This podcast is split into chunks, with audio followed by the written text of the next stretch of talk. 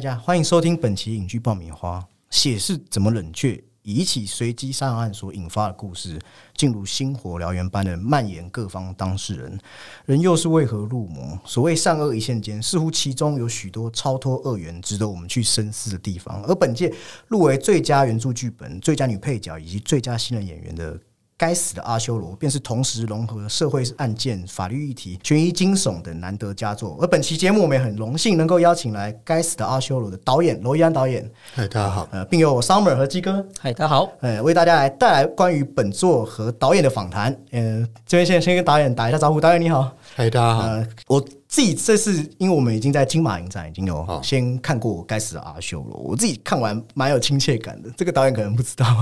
就是我。过去三年来，我都是住在宁夏夜市那边。哦，这样子，真的，真的，真的。我有一个很好奇，是你在取景的时候，取景的部分是那些路人是什么，怎么去安排的？哦，那些路人，呃，大多数你们看到看到的，几乎都是我们的呃环境演员，就是我们自己自己的人啦。嗯，对我们安排的。那我还是这边照惯例想请导演介绍一下，在就是不要爆太多剧情的情况下，《该死的阿修罗》是一部关于什么样的电影？呃，应该是说，就是有一天，一个十八岁的少年，他突然在夜市里面开了枪，嗯，然后原本一群不认识的，可能在不同的族群、不同的阶级、对不同的身份的几个人，呃，原本不认识。然后因为这一起随机杀人事件而集合在了一起，然后呃命运也开始有一些不一样的转变。嗯，当我有看到说，从表面看，或是故事刚进去的时候，会发现可能好像是又是个暗黑的故事。但是很多人都说看到后面会感觉像看见希望一样。这也是导演你特特意设置的吗？就是呃，是啊，就就是过去我总是。呃，给给给给人的印象，我的作品都比较暗黑一点。然后，呃，但其实这一次是有一点点想要刻意的做一点点比较有希望的的感觉。那嗯，再再加上，其实一开始因为我这个剧本也是改了非常多版嘛，对对对。然后从最一开始到最后，其实我。剧本改了大概百分之九十九不一样了，然后呃，为什么一直改？其实也是有一个原因，就是我我一直很想要找一个方法来证明我的角色，他可能不是不一定是魔，或者也不一定是神，就是他就是一个人而已。对，那我要怎么证明？呃，我必须要有一个不一样的选择，让他。让它呈现出来，然后我们可以看到，呃，它不一样的面相。对，那那个不一样的面相，其实就是带出了人的希望。对我来说，对。那你刚才有讲提到，就是因为我靠你自己的那个形容非常有意思。你说第一版可能像只迅猛龙一样，或是后面变鸭嘴兽，再到灵灵长类这样。然后包括你有提到像陈南红制片一开始的发想，所以这个前后。的它最后版本跟前面的版本那个差异性大约大致上在哪里啊？对，几乎百分之九十九不一样。因为我们第一版就是真的就是一个迅猛龙，就是呃又节奏非常快，然后很猛的一个类类型电影这样子。对，那到到现在这个，我觉得，呃，我为什么会用灵长类来形容一个人类更像人的电影？就是。我们看得到更多的人性，对，然后呃，但是他可能也有一些些呃小小恶，对。对，然后但是他不一定，他必定是呃好的或坏的，我并没有要指涉这个人到底是怎么了，但是呃，我们可以看到人这样子这一部片。里面在司法部分是也有也有经过研究或是？哦，对，当然就是呃。哎，我好像不能不不方便讲是谁，但是就是有有是有跟很多的律师对。呃他们讨论就是剧情，然后当然他们也会给我一些啊啊我我原来的剧本可能有什么 bug 是不对的，或者是呃在司法上面是是呃不可能的，对，那那个东西其实也因为他们的建议，然后我不断的打打破我原来的。剧情的一些设定，然后慢慢的改这样子。了解，就是让呃这法源比较可以合乎一些逻辑这样子。对对对，了解嗯。所以前后就是改版前跟改版后，故事诉说的核心是也不同吗。应该是说啊，刚刚你说那个呃从迅猛龙到人类嘛，那其实都一样是脊椎动物，就是还是会保留那那根脊椎，就是对核心对那个核心的那个东西。对，那那个核怎么讲？因为那个核心其实终究还是人。就我一开始我想要讲的那个初衷，就是人是怎么成为一个魔的，对然后我我们是要怎么将这些魔还原人，还原成为一个人？对，那那个是我我在创作这部片的一个初衷。那我相信，呃，就也许一开始没有那么清晰的样貌，但是一直是想要我抓住这个这个初衷，这样子。嗯，了解。好，那我们这边想要问一下，就是从导演你的过往经历来看，其实包含近日就是很火红，大家讨论的这个《四楼的天堂》，你有参与编剧，然后以及之前《失控的谎言》，好像《废物》《一席之地》这些都是很，我觉得都是我们都看过之后都觉得是很难得佳作。那这些创作的经历，包含你跟陈欣怡导演的合作，还有你有提到《四楼的天堂》有沿用像玲玲这个名字，哦，对对对，那这些创作跟包含四楼的天堂这些近近期的东西，有影响到你这一次的拍片风格，或是说故事的发想吗？呃，应该是说《四楼天堂》跟《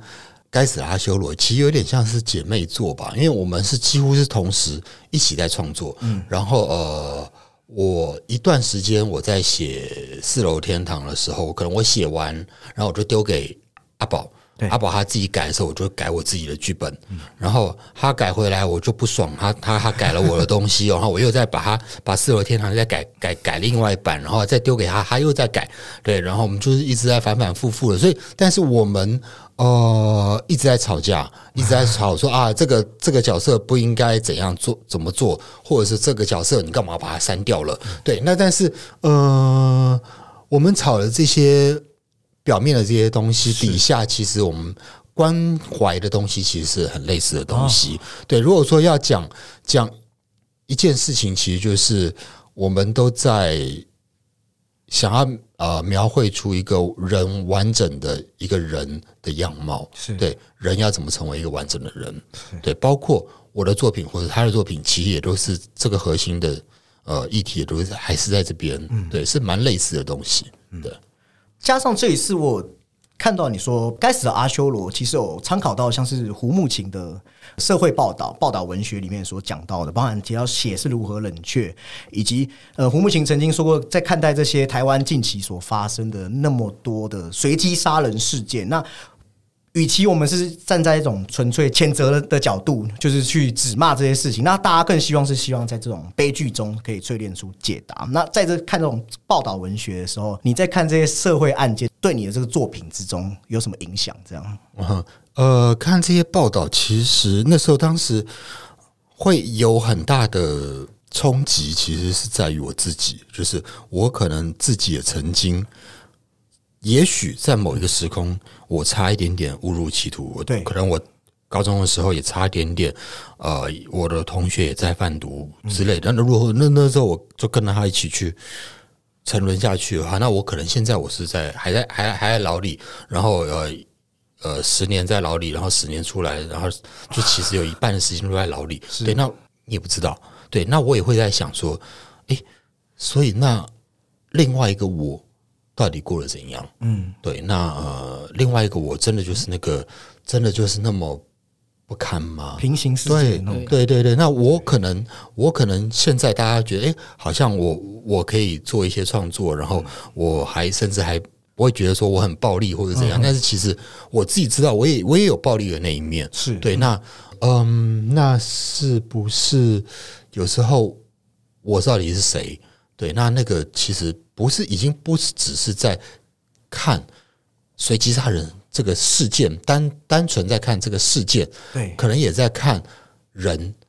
要怎么成为一个人。对，那其实就就就已经延伸到很多的呃哲学上面的一些对对对相建构跟那种前因后果之间，对对其实看完胡慕情那几篇，我自己感触也是蛮深的，因为他就像我们大家讲到说，郑捷或是呃曾文清，他们背后我们只是看到他是个作恶的人，嗯，但是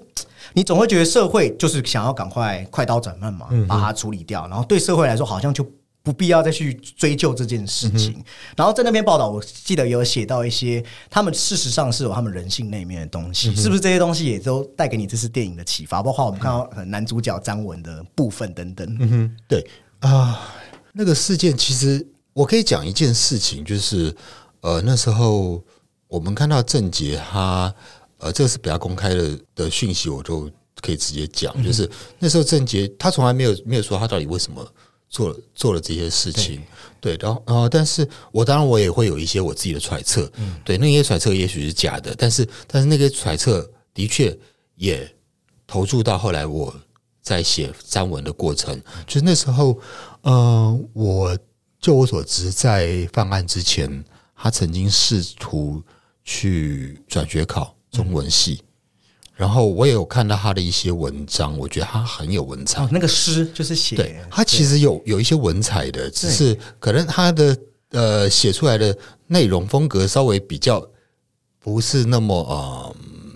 有，就像他就像我剧中那个爸爸在讲的说，你觉得那个很就是有有什么文学价值吗？但是他的确是有文文采的，是是。然后呃，不过他中文系没有转学考，没有没有考上，嗯。对，那我也会在想说，当年如果说他有考上的话，会不会这些这所有的事情就没有了？对，那呃，会不会他看到郑文清犯下那个小灯泡的那个杀人案的时候，他可能也会觉得说，怎么人可以那么冷血？然后像像这种这种人，干脆死一死算了。嗯，对他可能也会这样，有这样子的想法。对对，呃，这是这是我那时候看到这一这这些这些杀人案，然后包括我看到他们。过去的一些事情，然后联想到的一些，我有把他放在这个角色里面，这样子。对，而且听他同学讲，他也是其实是个会关心人的人。对，这种东西其实媒体都仿仿佛会刻意的去淡化掉。不过，不过我是觉得，就是我也没有说要把呃，他就是就是说说任何人对，不是任何不是任何人。就是呃，他他他他犯了什么错，就是呃，都都可以原谅。我也没有说需要原原谅他，因为他就是犯了错。对，但是嗯，我只是想要探究，就是人为什么会走成走成走到这个地步？对对，因为好像都没有人会去做太多这类的思考，然后好像把它处理掉之后，然后就。等没有人讨论，然后下一次同样事件处理之后再发生一样，对，大家又在把它塑造成一个魔的形象，对对，大家没有从根本去探讨过它是如何形成。所以我很喜欢这次电影的概念，就是说以往如果我们看到在讲述一个杀人事件，我会觉得这是在讲他们的事啊，这是在讲那个坏人的事情。但是这一次，我觉得给我的感觉是说，很像在讲我们每个人会不会因为每时每刻都有可能就是变成这个样子。对对对，那就想请问，就是呃，导除了就是在。过去有可能有参考过一些社会案件，那是不是说也有借鉴一些影史的作品？那或者就是像导演，就是从认识电影啊到成为一个创作者，有没有受一些作品的影响比较多？啊哈，OK，呃，如果说是国片的话，我觉得影响最多可能是杨德昌吧。啊，对对，因为嗯，我我会我自己是觉得很不要脸的要讲，就是我自己。的灵魂跟他有点像啊，就是很唠叨，然后然后很多很多呃低估对于这个，我觉得是对对底层社会那种关怀的出发点。呃，我没有要关怀了，就是就是就是就是唠叨，就是就是呃有很多话要讲，然后有有很多嗯呃不满，嗯，对，那就一直在那边讲嘛。对，当然当然我们也知道，就是呃杨德昌导演可能九零年代有几部。真的就是废话太多，那就跟我一样，对，就是很多废话。对于这个世界有太多的废话，然后有太多不满，然后太多想法，对对。那当当然到最后，其实一一他算是一个。最完最最最最成功的一个作品，嗯，其实他就是收掉了很多他那些那些唠叨，然后对对对对，那我也我我觉得我也会我也会觉得啊，我也有那个部分，对，那我也一直在想说啊啊，我好像是不是说太多了？那我是不是可以可以少说一点？你要怎么像他可以到达那个地步，可以啊可以可以举重若轻？我觉得那是对我来说是一个榜样原始还是出自于就是对呃对可能社会或是自身观点所见所闻的一种反的反思跟探讨。对对对，那就是我们回到该片本身，就是诶，想请问，想请导演聊一下，就是我们选角的过程是怎么找到适合的人选，或是希望演员呃有哪些该片需要的一些角色特质？啊哈，啊，我们先讲两个男主角的话，因为因为其实那个黄圣球，我之前没有碰过，然后呃那天试镜，其实他一来我就我就觉得是他了，对，因为他一他那个进来那个气质，会让我觉得哎有有点让我联想到小时候的我自己，哦，对，就是十七八岁的那个我自己，对，就是嗯，有一点点压抑，然后呃，对于这个世界有一点点好像有一点什么有股情绪困在里面。对，面。有一些什么看法，然后但是还还有另外的，他他他听的音乐也跟我很像啊，蓝调摇滚，对对对。我看导演今天也穿了那个在这本哦哦，OK OK，对对对对对，就是他听的音乐也跟我很像，就感觉好像跟他的呃，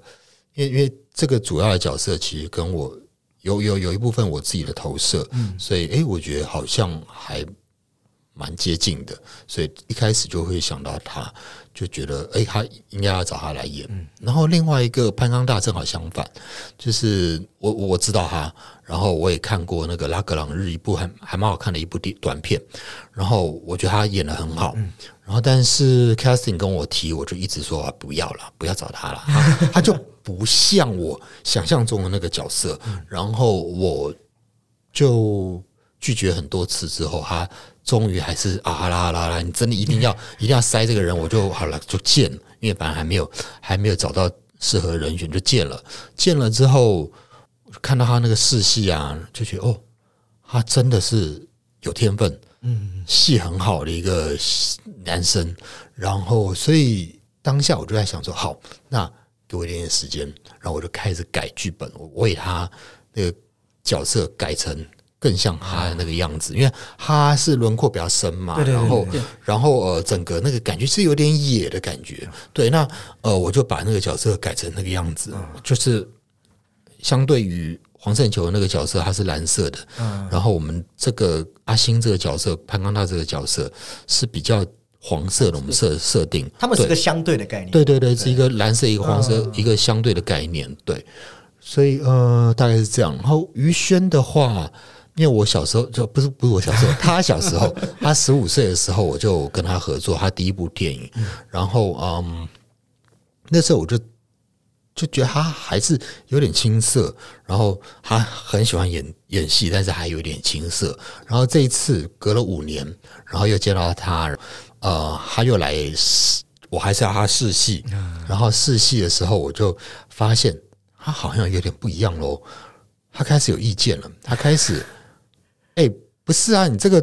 你这个台词不是很像老人家。老人家才会讲这种话，好不好？然后哦，好好，那你要怎么改？你你说嘛。好，然后他就改了。然后试戏的时候，他就直接用他比较年轻人的讲法口吻去讲。我觉得，哎、他有他的想法了。然带后入了这样。对对对对，那我也我我其实我后来我剧本我也照他的、他讲的台词去改。哦，后来就找了他来演了嘛。然后就觉得，哎、他真的不一样了，长大喽。然后就是最后有一场戏，就是呃砸酒瓶那场戏啊、原本原本是我觉得他也 OK 了，对，照剧本里面他是比较强、比较强悍的，悍说你刚砸我，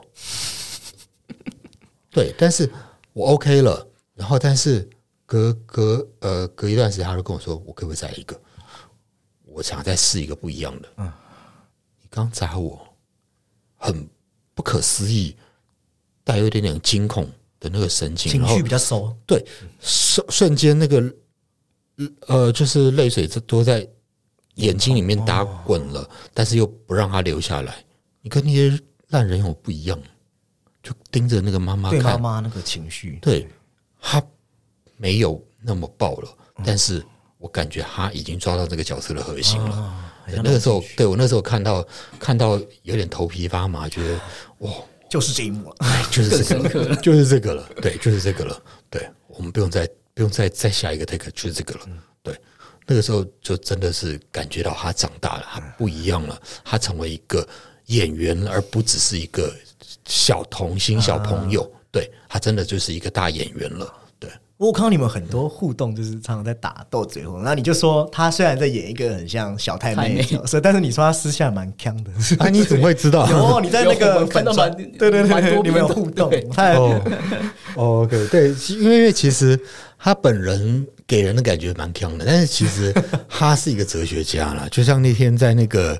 那个呃蟑螂的那个对对对，他就是说，他就说我的呃，人家问他，你今天看完这部电影有什么感想？然后他听起来很呛哦，他就说哦，我的房间很乱，我今天一早起床，我看到一只蟑螂，我把它打死了，然后我就继续睡，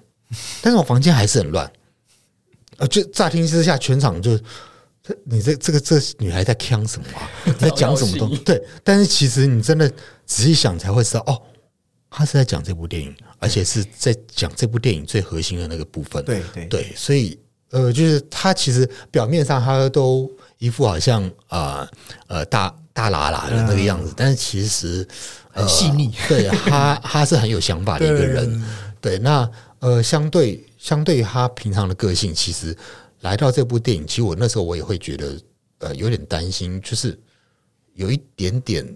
呃小太妹那个样子，然后有一点点呃愤怒的那个情那个情绪，那个那个那那个性。跟她本人其实不太一样，哦不太一样。个人就是 就是真的一个蛮可爱的一个女生，然后对，但是但是她进入角色就会变变了另外一个人，真的完全就是那个小太妹，对对对对对。诠释的很好。嗯，那在那个我看过往，你跟莫子仪还有黄佩嘉的部分，你们好像也都有合作过。对对对这选角上面也是基于就是之前的合作经验，然后哎加上这个觉得这个角色是很适合他们。哦，对啊，就是小莫啊，不适合他了，这个角色不适合他，对，就是就硬找他，就是。因为因为因为是这样子啦。这角色我自己自己在发展，我自己觉得就是在六个角色里里面是稍微单薄一点，然后我还抓不太到他可能的样貌，然后呃，但是反正我老实说，就是小莫我合作起来我就比较安心感，最顺手。对对对，那那他他愿意接的话，那我们就一起讨论这个角色我们要怎么改他的方向。然后后来我们也有跟那个填调的记者讨论，然后他就发现，哎，其实我们可以做成这个样子，因为我也我也不希望说你又在演。我们台北歌手，或者是亲啊亲爱的房客里面那种比较忧郁的那个形象，我们我们这次我们换一个样子好不好？所以他也他也觉得同意，然后他后来就发现，哎，其实那种那个记者其实有一点点江湖味，对对对对，然后那个土记者对那个记者蛮江湖味的，然后而且他他是对于这个世界有很多想法，然后很愤怒的一个一个记者，然后他就把这个东西带入，然后再加上一点点皮皮的那个那个样子，那个皮皮他永远永远嘴嘴巴里面叼叼一个东西，叼个烟呐、叼个什么呃牙签呐、不然就叼个那个香肠啊，永远在那边叼个东西，就是就是有点痞的那种感觉，但是但是他这个角色就跳出来了。对，那像佩嘉的话，其实他是最早最早决定要用他的，因为我自己写，我自己知道，就是呃几个角色里面最难演的角色就是他的那个角色。嗯，有一些如果说你今天叫我找一个我不熟悉的演员，我没有办法确定还有办法掌握这样的东西，就是包括像你可以看到他走进走进办公室，一路走进来，然后就一边一边跟那个客户客户在在在吵架，然后然后走进来的时候，我跟他说：“你们还不能有情绪，完全不能有情绪，但是你必须要在挂了电话，然后跟跟旁边那个呃属属下拿了那个简报之后，你要突然就掉了掉下泪来情绪就突然来了。对，那个我觉得不是随随便一个演员就可以。对，那以我对他的了解，我知道他是可以的，所以我很早我就决定是他。对，那大家可以看得到，就是也不只是那一场，有很多场戏我就是给他一镜到底，我没有要切，我没有要切分镜，我就是看着你的戏，因为我知道你有那个能耐，有那个能耐可以让观众我不切分镜的情况之下，都还一直专注看着你。嗯，对，那个是我对于佩嘉的的的信心，这样。嗯，了解。那请问导演，就是嗯，在那个拍摄过程那个哪几场戏是比较呃比较比较困难的？当然就是夜市嘛，对，因为大家可能。不知道，其实夜市看起来好像就是夜宁夏夜市嘛，对，但是其实我们是有陈设出一整排的的那个摊贩，摊贩店，对对对，其实蛮浑然天成的，因为但是我们不能全部都用他们的店家嘛，因为我们我们在那边打打杀杀，啊 对。对对，我们还是要对对对，我们还是要用有一些我们可以自己可控的的的。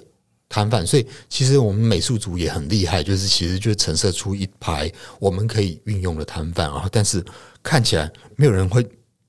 没有人会觉得那是我们我们陈设出来，其实那个这真的就是浑然天成。他还是照常营业吗？还是有呃，现场全全部都是照常营业，只不过我们自己多陈设出一排呃夜市这样子，对，然后呃里面的那个大慌乱、大骚动那。那那那一段其实我们分了三天拍，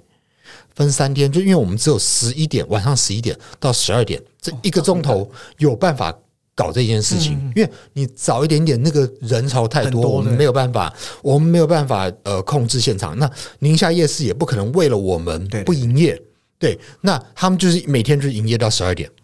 那你过了十二点。摊贩他们要收就收，我们也不能说你不要收，你不要收。对对，他们要收就收。那所以所以光是那个大骚动，其实我们就拍了三天，三天连着连着三天的一个钟头，我们要把握那个一个钟头，然后我们有办法调度里面的我们自己的灵验。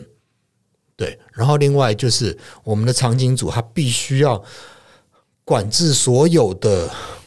呃，摊贩呐，然后游客，对，那个是真的不是一个小工程，真的是个大工程。对对对对，然后再加上，其实大家可能也不知道，我们这其实是特效大片，对，因为大家不知道，就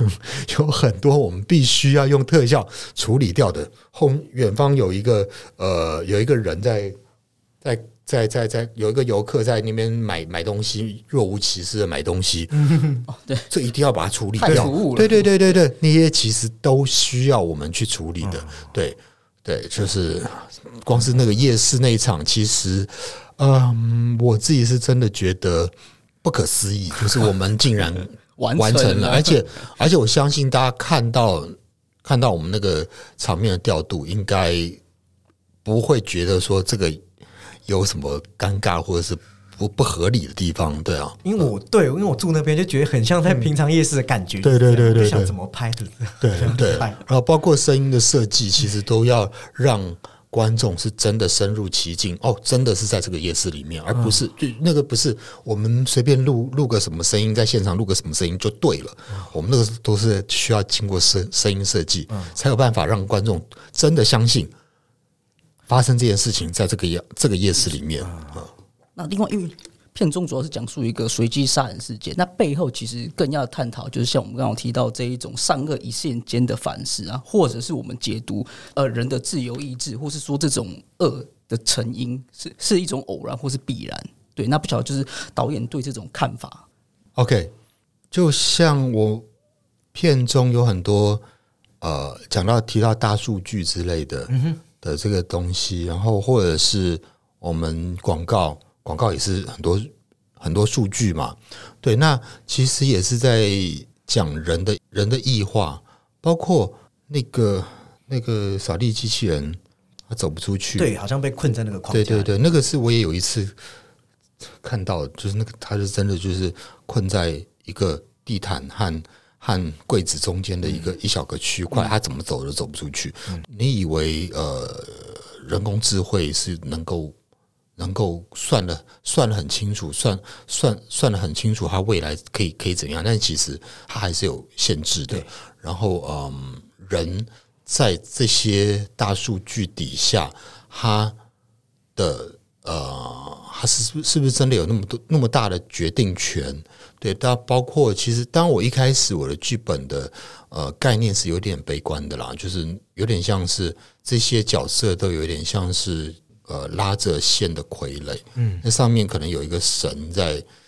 当然，那个神也许不一定真的是神，也许就是一个社会的结构，在操控了这些人，然后让他们无从反抗。他们只不过是在这个社会结构底下，呃，悲哀的一个棋子而已。对，那那个是比较早期的一个比较悲观的想法。当然，后来我也会希望反抗那个神，反抗这个那根线，我希望把它剪掉，我可以让这些傀儡可以。有一点点自由的意志，出于自己的那个自由意志，对对对对，就像那个呃，因为我们自己也有讨论过这种比较像大数据的东西，那对应到导演可能有说到那个 A 加 B 不等于 C 嘛，对，因为在意识这种东西不像是那种大数据可以整理出来的，对，因为我们不会把这种呃可能意念想法就是直接就是赤裸裸的在网在网络上探讨这样子。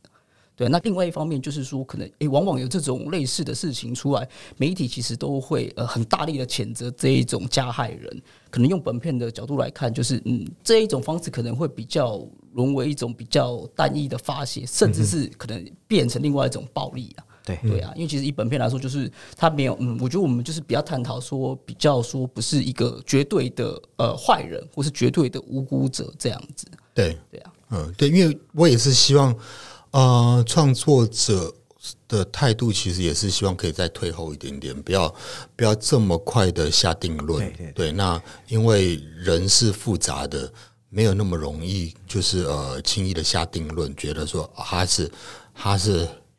黑的，他是白的，对的，这是一个最原初的概念。这样子，其实我觉得大数据。也是个蛮讽刺的东西，嗯，这里面有讲到说，看似好像可以包揽很多东西，但是你看大数据去收集一个人的兴趣、一个人的习惯，那他给出你的东西的时候，反而限缩，好像限缩人在拓展上面的可能性。对啊，对啊，这应该是导演有有去想、去传递的。对啊，就是其实我们就是生活在这个大数据的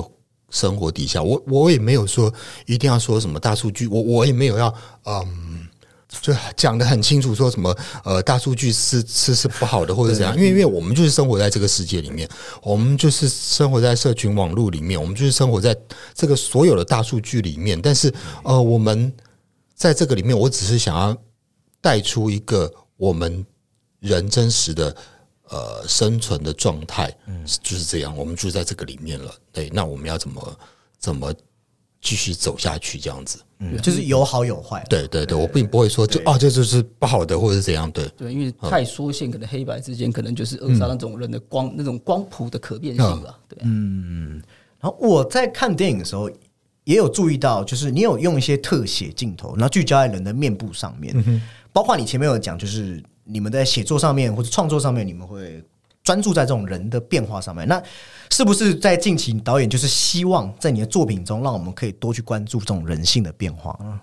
相对就是你的过往在之前的作品到现在的变化。对对，当当然当然，我们那时候跟摄影师也有讨论到，就是呃，可以更更接近演员，然后但是我们所谓的更接近，其实还是要在。不影响演员的表演为前提，然后呃，我们并不会很想要说故意在呃做一个什么 layout，然后呃很漂亮的构图，然后但是我会更想要看到这些演员和人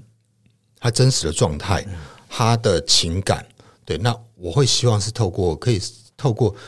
摄影直接的传递出来。对，那嗯，有些。有一些大特写，其实其实呃，是因为我看到他的戏好像值得有到那个地方，我才会去做。对，不然其实我们不会特意的呃先入为主的说，我这场我就要有一个大特写之类的。有通常都是因为我们会有双击嘛，所以呃，通常是我们演一演，我们发现哎，其实他的那个东西特别有戏，我才会。再跳进去，因为我听你好像是说捕捉到你更想要捕捉的是演员自然的情绪流动，对啊，对啊，是先让感觉到情绪来，你再去，对对对，因为其实还是要让他们演员有更多的空间去去发挥。那我们有通常呃，当然我们都会有分镜，但是那个分镜就是还是会依现场演员的情绪的流动而有一些转变。对，嗯。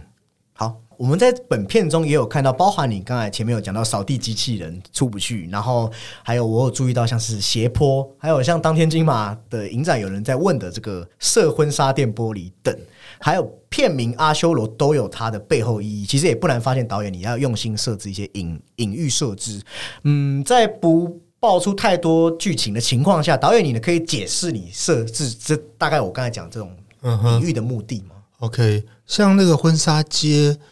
嗯，我的概念其实那那那当然，当然最最浅白的概念都就是就是他是一个 gay，他没有办法，他没有办法跟那个那个张文结婚，然后然后所以去射了，但是那个是最浅白的一个一层啦。对对我来说，其实呃，那个当然只是只是一个部分，当然。我们有点刻意的去挑选了婚纱街，那个就已经是代表创作者的意图。但是，呃，我不认为在角色出从角色来出发，他是很刻意的去到我就是要去到婚纱街去射射射玻璃。角色本身不会这样想，对对，他并不会这样想，他就是一个很中二的行为。他那个我所谓的中二的行为，也许就是非常呃百无聊赖的一个状态。我也不知道可以干嘛，我不想要，我不想要听到那个我我我喜欢的那个人又来又来跟跟另外一个女人在做爱。嗯，然后我就出来了，然后我就滑滑溜滑板，然后我正好看到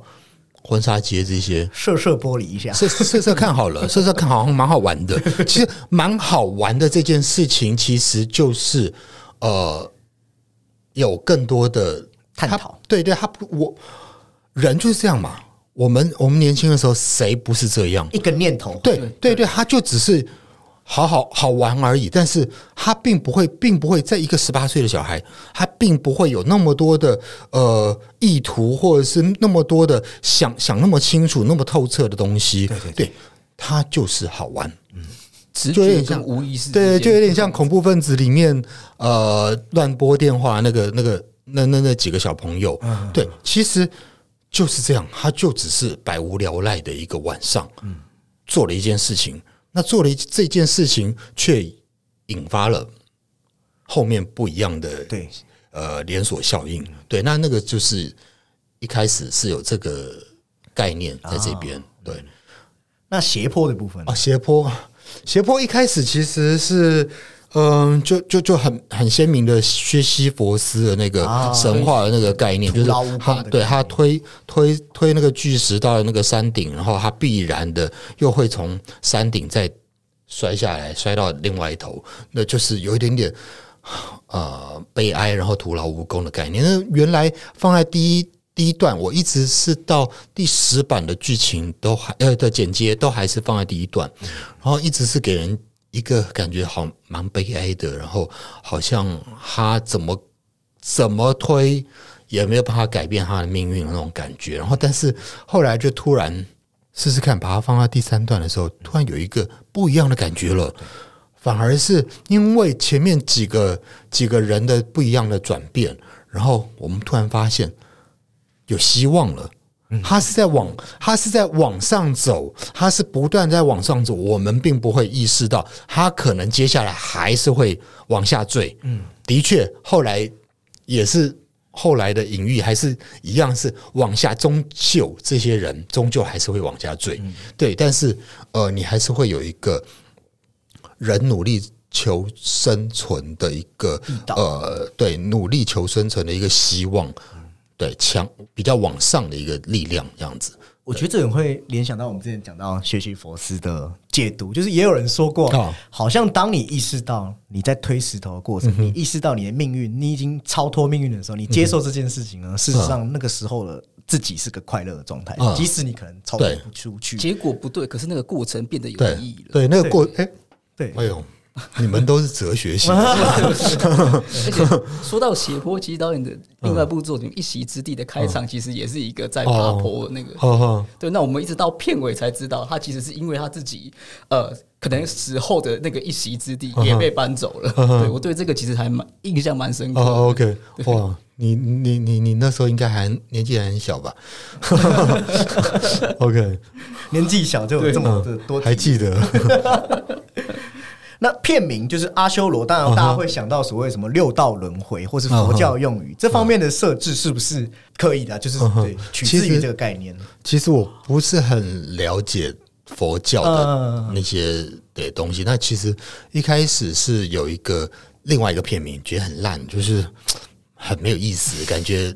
应该不会卖的一部电影。对，所以所以那时候就觉得说，我们一定要改一个片名，然后改一个片名要改什么？然后我就是想说，哎，我们因为我们有三本漫画，这片子里面剧本里面有三本漫画，其中一本漫画我还没有决定要叫什么名字，然后我就想说，哎，那个那本漫画可能可以拿来当做片名，然后那个本漫画我想到三个字：该死的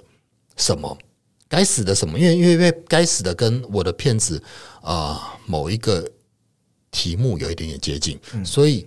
我就决定了先先先决定了该死的。然后有一天我就跟跟大家在喝酒在问，就说：哎，如果说叫该死的什么，然后那个什么如果说是可以大家填空是一个神话人物，然后那个神话人物是愤怒。啊，然后大家在我我一开始我想的是希腊神话嘛，对，然后但是大家可能就对希腊神话也不是那么熟，但是但是都知道说阿修罗，好像都听过，好像有阿修罗，那我不是很理理解，对，但是阿修罗的确好像也是跟电玩很有关系的一个一个呃，常会在日本的那个电玩里面出现的一个名词，然后再又讲说，哎，阿修罗其实就是印度教里面的愤怒之神，嗯，哎，那就。整个都通了，所以那个时候其实这个名字也不是我我取的，哦就是大家大家在那边瞎掰，然后就会突然发现，哎，该死的阿修罗好像还蛮蛮符合的，而且还蛮中二的，听起来就 就很嗯、就是很像很像阿星会用的。对对对，很像他会用的名字，就是真的就是就是一个十八岁画画漫画的一个人，他可能会用的名字。对对，那也好像蛮蛮蛮符合的，所以就定了。对，我想问一个有趣的，因为嗯，我们刚刚讲到玩电玩，或是像导演自己本身也很喜欢这种重金属摇滚。我们自己其实也在成成长过程不不可免说一定会接触电玩，或是那我就故意想要问反过来问，因为嗯很多人会去污名化这个东西，但我认为，包括我们之前有看到像 Elon Musk 有说他的成长过程也是接触到很多动漫的东西啊，人家现在也是特斯拉的执行长，那这些东西你觉得带对带给你什么正面的影响？我想要讲的是正面影响。哦，我是这样子的，对，因为因为因为前几天才看到一个报道，就是说啊，听重金属，因为我在八零年代听重金属的时候，那个 Judas Priest 啊，那个好像好像还曾经被告，就是说那个呃，你你误导我们的小朋友，然后呃呃产生。产生想要自杀或者是是是是暴力的倾向之类的，然后呃，其实我那个小时候我就会觉得莫名其妙，我们在听个我们听个重金属，你也你你也要管那么多，然后新的报道就出来了，就八零年代那些那些听重金属的小朋友，现在成为中年人，通常都是听重金属的人会比。没有听重金属的人要快乐很多，对，因为我们也许我不知道啦，就是也许我们比较有抒发我们情绪的一个呃管道，对，就是适适度来说，我觉得都是很好的帮助啊、对对对对对反而是一种舒，就是像呃，像是那种舒压的管的管道。对对。其实有看过另外一篇，他是说这种可能金属乐对于那种创作力其实是有提高的影响。对我之前有看过类似的东西。还有啊，就是听说呃，如何心理分析啦，就是听重金属的人其实是跟听古典乐的人，他们有很类似的人格特质，所以很奇怪，就是你以为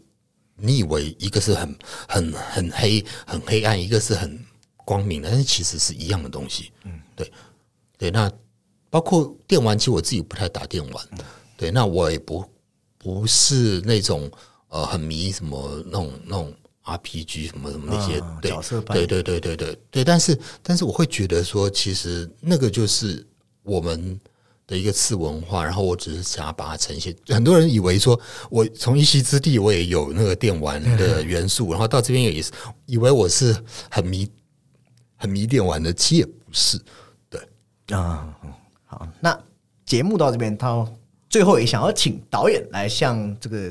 听众朋友，包含大家可能会想要知道说，该死的阿修罗的到时候的上映时间，还有再让嗯导演来好好跟未来要进场的影迷来推荐一下这部片的最值得看点等等。哦，OK，哦，我们的片目前是呃定在三月十一，很多人都在说为什么为什么要那么那么晚呢？那那没没办法啦，就是我们十一二月我们也挤不进去，然后我们总不能拿拿杀人影片来当贺岁片嘛，对不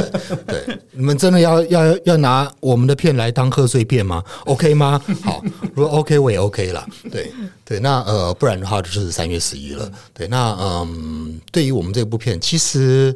我自己是觉得，我过去的电影其实比较沉重一点点。那这部电影，老实说，我也带入了很多我自己个人对于这个世界的一些呃比较沉重的一些观点。对，但是我相信大家看完这部电影是会带着希望、带着笑走出戏院。我觉得这是呃想要跟跟观众讲的，希望大家可以进进戏院，放心的进戏院看。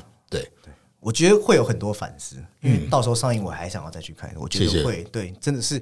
嗯，因为很多时候我们会看一些嗯可能作恶的人，那大家会觉得这个人就是很简单，但是透过一些心理研究会发现，他们通常都是一些心思细腻的人。嗯，那我会认为说，关于善与恶，甚至爱情也是一样啊，你就是一个 moment，一个转角，你遇到什么人，遇到什么事。会有千变万化的可能性，那我认为也是观众可以透过这部片所得到的东西。对对对对，好，对。那本期的讨论就到这边，有兴趣的朋友也绝对要在三月的时候进场支持《该死的阿修罗》。也很感谢今天导演罗伊安和我们节目啊，谢谢。那喜欢我们的朋友也千万不要忘记持续我锁定我们的节目，拜拜，拜拜。